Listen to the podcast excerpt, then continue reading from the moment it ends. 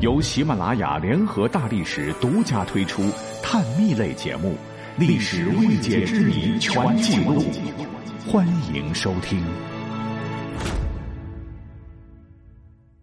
说实话，提到青楼，呃，大家第一个感觉就是很不屑啊，那不是失足妇女卖肉卖笑的地方吗？风花雪月、丰乳肥臀、鱼龙混杂、藏污纳垢，难以启齿。但其实，如果追根溯源的话，“青楼”一词最早人家可是好词儿。比方说，三国时曹操的儿子曹植曾作《美女篇》云：“借问女安居，乃在城南端。青楼临大路，高门结重关。”要是搁着现代人解释啊，感觉好像有一美女一定是失了足啊。是住在城南一端临大街的青楼上卖笑，周边那都是豪门大户，是高门重檐、朱门酒肉，所以啊，肉体生意应该做得非常好。那听到这儿，若真有人按照我刚才说的这么想，那真是大谬啊！因为据考证，先秦秦汉到大唐初年。古人呢，只能对帝王或大富大贵的人家所居住的豪华精致的雅舍，才能称其为青楼。那老百姓对其充满着种种美好的向往，都希望有朝一日飞黄腾达，能搬入青楼。再如《正史晋书》也有云：“屈与游，牛羊不属头，南开朱门，北望青楼。”是说屈氏和尤氏。那是世世代代两家豪族，这个青楼与朱门对举，牛马羊牲畜田产很多，是指富贵之家所居，为人所仰视之意。再如后来的唐朝大诗人王昌龄曾作《青楼曲》一诗：“迟到杨花满玉钩，红妆漫晚上青楼。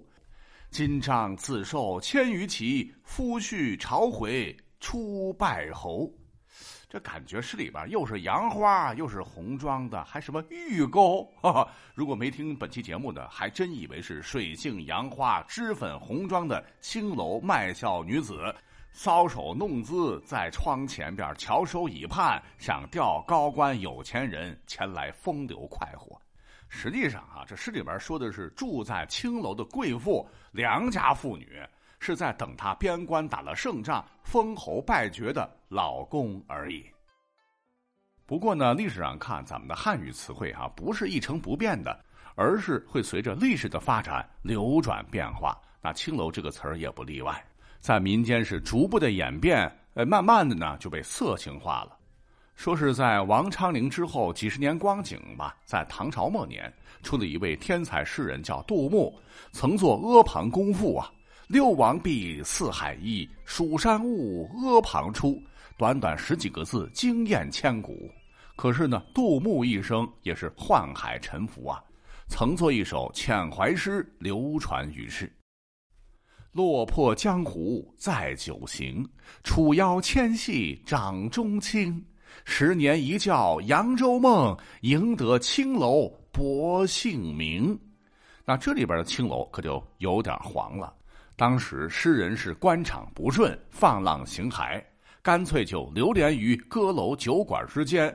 这首诗啊，就是他在寄情酒色时所作。可是呢，这里的青楼还不是后来的妓院，而是指美姬操琴吹箫，陪着客人喝酒聊天、尽兴娱乐的场所。那可以看成今日之夜店。这些艺妓呢，是卖艺不卖身，很多哈，全然还不是烟柳之地。那历史上，尤其是大唐诗人啊，都喜欢去这样的青楼找所谓的创作灵感。你看，《全唐诗》中收录的青楼女子写的诗歌高达一百二十六首，令后人啧舌。如白居易的名作《琵琶行》，秦观的《虞美人》等等，可都是在这里完成的。那巧了，后世到了元末明初，曾有位词曲作家叫夏廷之，也写了一本书，名字直接就叫《青楼集》。哎，这可不是记述莺莺燕燕失足妇女美娇娘的打卡集呀，而是专门记述元大都以及金陵（现在的南京）以及如今的扬州，那时候叫维扬，武昌以及山东、江浙、湖广等地的歌妓艺人一百一十多人的事迹的书啊。那他们是女性不假，但大多呢都是卖艺不卖身的戏曲家。需要说明的是，这个时候青楼啊，从晚唐到两宋再到明初，已经不是豪门大族所专用了，开始朝那个不耻的场所转了。毕竟在当时从事演艺事业都属于下九流。是等到市井文化更为繁荣的明朝中后期的时候，那据考证，青楼才彻底沦为了特殊行业的专用词。如明朝中后期的时候，有个文学家叫冯梦龙，做《警世通言》，就讲到名妓杜十娘怒沉百宝箱时，他写道：“孙父生性风流，惯向青楼买笑，红粉追欢。”这个青楼啊，就是指风流守则。